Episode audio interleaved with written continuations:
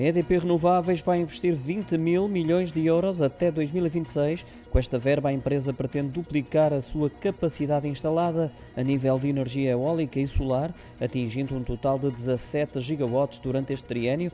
Faz parte do plano de negócios delineado para os próximos três anos, que será financiado em parte por um aumento de capital de mil milhões de euros, anunciado durante a madrugada pela Energética. A EDP Renováveis vai focar-se em mercados estruturais com baixo risco, sobretudo na América do Norte e Europa, com 7,4 e 5,6 gigawatts de adições, respectivamente, mas também na América do Sul, entre outros.